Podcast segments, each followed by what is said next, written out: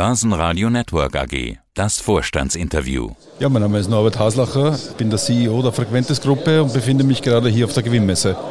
Frequentes, da geht es also um Kommunikation einmal in der Luftfahrt und einmal bei den Sicherheitsbehörden.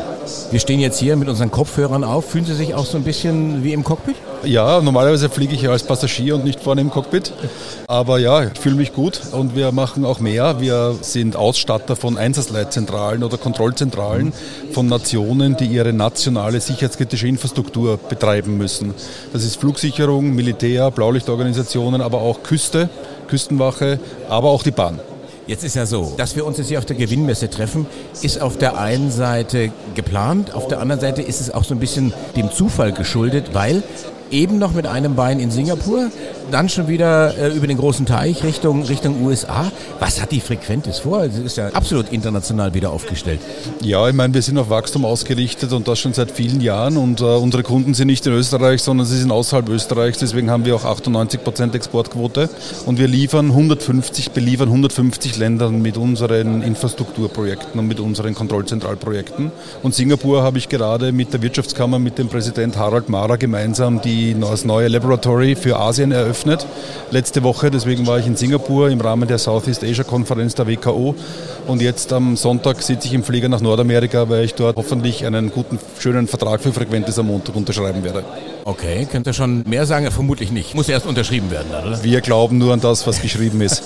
Aber wenn Sie so oft jetzt äh, wieder hin und her fliegen, es gab ja mal eine Corona-Pandemie, da konnten wir nicht fliegen, alle zu Hause und wir haben uns gedacht, wir werden nie wieder reisen können. Jetzt kann man wieder reisen. Merken Sie das auch in Ihrem Geschäft? Ist da die Nachfrage noch größer geworden oder ist das eigentlich krisenunabhängig? Es ist natürlich, die Anzahl der Flüge ist nicht krisenunabhängig, gleichwohl die Infrastruktur immer laufen muss, egal wie viele Flugbewegungen in der Luft sind. Aber wir merken einen deutlichen Anstieg der Flugbewegungen. Also der Megatrend Mobilität, dem wir ja unterliegen, neben dem Megatrend Security, die sind beide intakt. Ich war auch deswegen in Asien, um die großen Infrastrukturprojekte in Singapur und auch in Hongkong eben mir anzuschauen. Dort werden Millionen investiert, hunderte Millionen investiert. Wenn man Indien, Indonesien auch noch dazu nimmt, da entstehen hunderte Airports die nächsten Jahre. Und das ist natürlich für den Flugverkehr sehr, sehr gut. Also all das, was wir in Europa wegen Flugschemen im Businessbereich verlieren, werden wir in zigfacher Menge äh, in Asien aufholen. Wenn Sie sagen, hunderte von Flughäfen, die da entstehen, ist das jetzt ein bisschen hochgegriffen? Übertreiben Sie jetzt als CEO oder sind das wirklich so, ich kenne Singapur, ich kenne Asien, ich kenne Hongkong und die haben ja gerade erst hier, ja gerade erst ist auch schon wieder 15 Jahre her, den neuen Flughafen gebaut, wo sie sogar neue Inseln extra angelegt haben. Aber dieses Wachstumstempo, was Sie da skizzieren, wo soll denn das herkommen und wo soll das hinführen? Ja, das ist relativ gut beschrieben. Indien baut über 100 Airports die nächsten zehn Jahre. Indonesien baut nahezu 100 Airports. In Bangkok und in Ho Chi Minh City entstehen zwei neue Mega-Airports.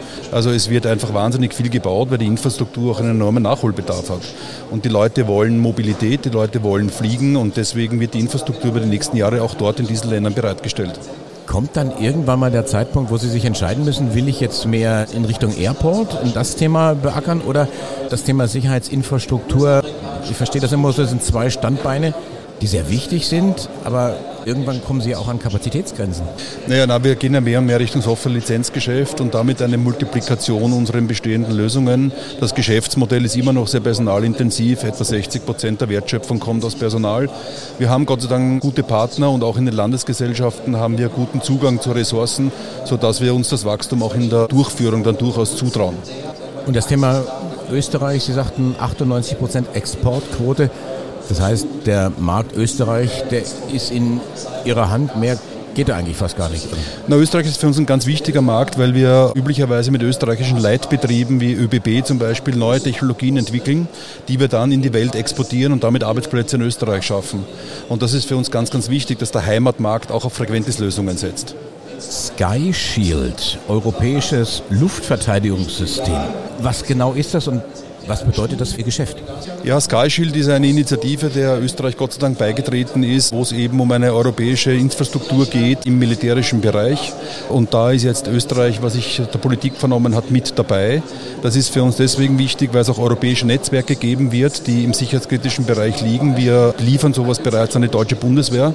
Und genau diese Technologie, die wir der deutschen Bundeswehr hier seit vielen, vielen Jahren zur Verfügung stellen, könnte dann auch im europäischen Kontext für uns ein Wachstumsszenario sein. In normalen Zeiten wäre diese Meldung irgendwie an mir vorbeigegangen, dass es sowas überhaupt gibt. Die Zeiten sind eben nicht normal und wir sehen in Israel, die haben ihren äh, Sky Dome, der versucht, die feindlichen Raketen rechtzeitig abzuschießen. In der Regel funktioniert es, aber wenn da 2000 auf einmal kommen, funktioniert es eben nicht. Sehen Sie mir noch etwas mehr. Ist sowas vergleichbar, was jetzt da gerade in Europa gemacht wird? Gibt es das schon? Wird das weiterentwickelt? Ich würde das gerne mehr verstehen. Ja, also die Inhalte kenne ich im Detail nicht. Wir sind ja auch in jeglichem Bereich nicht äh, mit Waffen oder sonstigen Abwehrsystemen konfrontiert. Wir kümmern uns um die Einsatzzentralen bzw. das sicherheitskritische Netzwerk darunter. Und da geht es um Komponenten, die wir für die Flugsicherung entwickelt haben, die bestimmte Brownout-Solutions zur Verfügung stellen. Das heißt, wenn man eine sehr kritische Applikation betreiben möchte und auf ein Netzwerk sich verlassen muss, dann misst dieses Netzwerk auf einer Software-Ebene, ob die Verbindungen alle in Ordnung sind. Und wenn eine Verbindung Verbindung schwächer wird, schaltet es automatisch um, bevor diese Verbindung kaputt geht, damit die Applikation, die auf diesem Netzwerk basiert, auf jeden Fall 100% nahezu Verfügbarkeit hat. Und diese Technologie, die wir für die deutsche Bundeswehr auch entwickelt haben, wollen wir auch auf europäischen Kontext heben. Ihre Adresse ist die Innovationsstraße Nummer 1. Was ist die jüngste Innovation? Was macht das Thema KI bei der Frequentis? Ja, KI haben wir jetzt ein eigenes Kompetenzcenter gegründet. Es kommt ja auch bald der europäische Artificial Intelligence Act, der dann auch uns ein Regularium bieten wird, wie man diese Technologie einsetzen kann. Wichtig ist, dass wir Technologien, die im kommerziellen Bereich schon relativ weit fortgeschritten sind, sukzessive für die sicherheitskritische Industrie verfügbar machen, weil dort gibt immer noch die Root Cause Analyse.